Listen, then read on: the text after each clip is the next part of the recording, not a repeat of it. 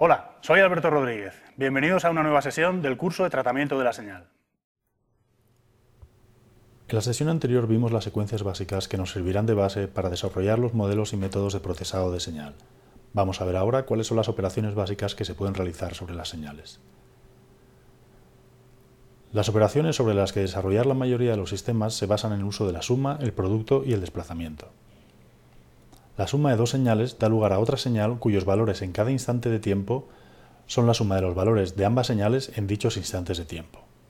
Aquí tenemos un ejemplo. Al realizar la suma de dos secuencias, la secuencia resultante en cada índice es la suma de las secuencias de entrada en cada índice. Las muestras deben haberse obtenido con el mismo muestreo para que esto funcione. No podemos sumar dos señales que no estén en la misma base. Por ejemplo, una procedente de un muestreo de 10 muestras por segundo y otra de 10.000 muestras por segundo, pues estaríamos sumando muestras en instantes de tiempo diferentes. El producto entre dos secuencias es exactamente igual, debe realizarse muestra a muestra y la base temporal debe ser la misma. Otra operación muy habitual es el producto de una secuencia por una constante, que también podemos ver como el escalado de la señal. El producto de una secuencia por una constante resulta en una secuencia con todas las muestras multiplicadas por esa constante. En el ejemplo podemos ver el resultado de multiplicar una secuencia por dos. Por último tenemos el desplazamiento o retardo. Esta operación consiste en desplazar la señal en el dominio de la variable independiente tantas unidades como unidades indique el retardo.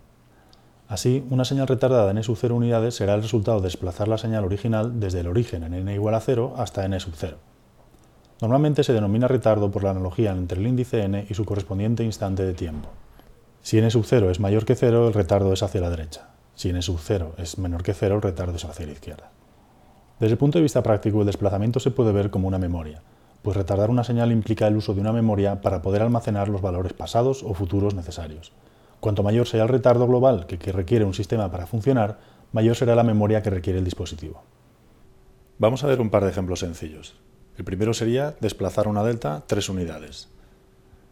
Si obtenemos lo que vale la señal de salida en cada instante de tiempo, para n igual a menos 1, tenemos delta de menos 1 menos 3, que es delta de menos 4 lo cual es igual a cero, puesto que la señal delta es igual a cero en cualquier punto, salvo en cero.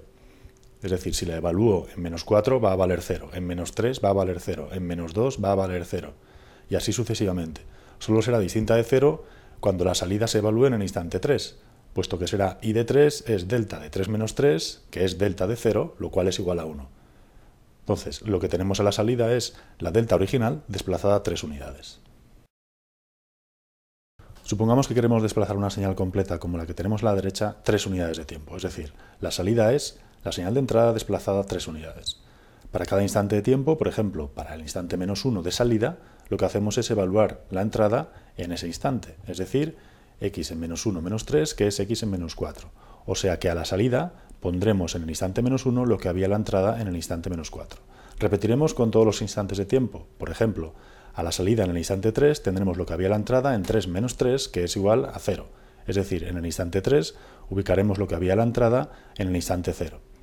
Esta operación la repetimos con todas las muestras de la señal, de forma que cada muestra de la señal de entrada se desplaza 3 unidades a la derecha, es decir, que la señal de salida es la señal de entrada desplazada 3 unidades a la derecha. Los retardos solo se pueden hacer en unidades enteras, puesto que solo podemos desplazar en múltiplos del periodo de muestreo que es donde tenemos muestras. Por ejemplo, una señal muestreada a 50 kHz tiene un periodo de muestreo de 20 microsegundos. Hay una muestra cada 20 microsegundos. Luego solo podremos desplazar en intervalos de 20 microsegundos. Si quisiéramos desplazarla 60 microsegundos, tendríamos que desplazarla 3 unidades hacia la derecha. Es decir, como en el ejemplo que acabamos de ver. Pero no podemos desplazarla 70 microsegundos, pues esto requeriría desplazar 3,5 muestras, lo cual no es posible. Estas operaciones nos permiten definir ciertas relaciones entre señales. Por ejemplo, un tren de deltas es el resultado de sumar deltas desplazadas una unidad de tiempo entre menos infinito e infinito, todas ellas de amplitud 1. La señal escalón se puede escribir como una suma de deltas desplazadas una unidad para n mayor que 0, todas ellas de amplitud 1. Una ventana rectangular se puede escribir como una suma de deltas limitada en el tiempo, entre 1 y n sub 1 y n sub 2, o bien como la diferencia entre un escalón desplazado n sub 1 y un escalón desplazado n sub 2. Esto nos permite representar una delta como la diferencia entre el escalón centrado en cero y el escalón desplazado una unidad a la derecha. Las operaciones anteriores nos permiten representar las secuencias como una suma ponderada de deltas desplazadas en el tiempo, o dicho de otra forma, como una combinación lineal de deltas desplazadas. Recuerda que un tren de deltas se puede escribir como un sumatorio de deltas desplazadas entre menos infinito e infinito de amplitud 1. Es decir, ubicamos una delta en cada posición de la señal. Si multiplicamos ahora la delta por el valor de la señal en cada punto, lo que obtenemos es la expresión de la señal como combinación lineal de deltas. Es decir, una señal se puede escribir como la suma ponderada de deltas desplazadas, donde cada delta se pondera por el valor que la señal toma en dicho punto. En la próxima sesión veremos que esta forma de representar una señal resultará muy útil para analizar los sistemas lineales e invariantes en el tiempo. Con esto terminamos la sesión de hoy. Aquí tenéis la bibliografía asociada a este tema para cualquier consulta que deseéis realizar.